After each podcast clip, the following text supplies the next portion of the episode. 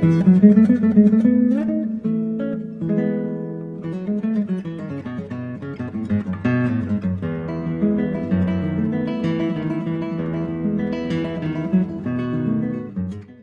my friends. Welcome for today's Happy Mint. And right now, I'm going to show you my favorite things in here on the Wonderland.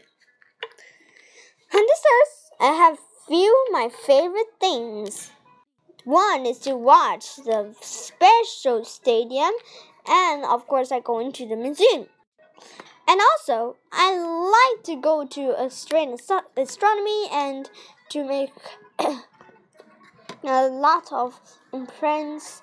And also, we know of you of you said is uh, not a explanation um in from my signal, but is almost illogical because as you know, we've all agreed that um you know that the happiness is making better than boredomness. It's also means when your child if you want let your child or yourself to be happy at the same time to so that um, it's um, a better conclusion about the semantic.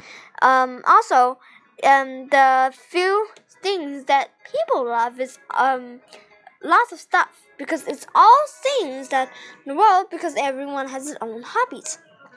Like if someone likes to sleep, he might love the bed because the bed only the thing that it can sleep on, or on the chair, or on the soft things they have.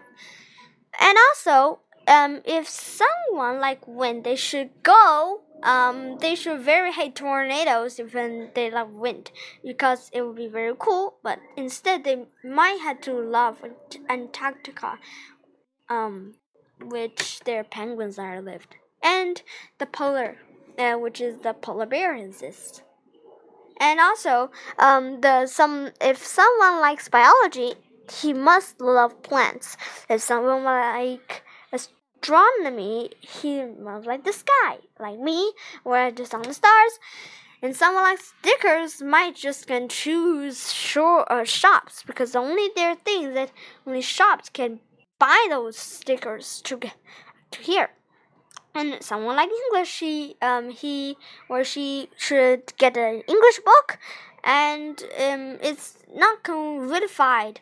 So, my friends, if you say that there's a lot risk, does we have the inclusion on the explanation of risk of our hobbies? Actually, no. Okay, thank you for just this and for thank you for listening. And we are going to rest. I had to go my homework and be risk, and then we can see you next time. Okay, bye bye. And this is a special conclusion for most of lifestyle and the most important thing.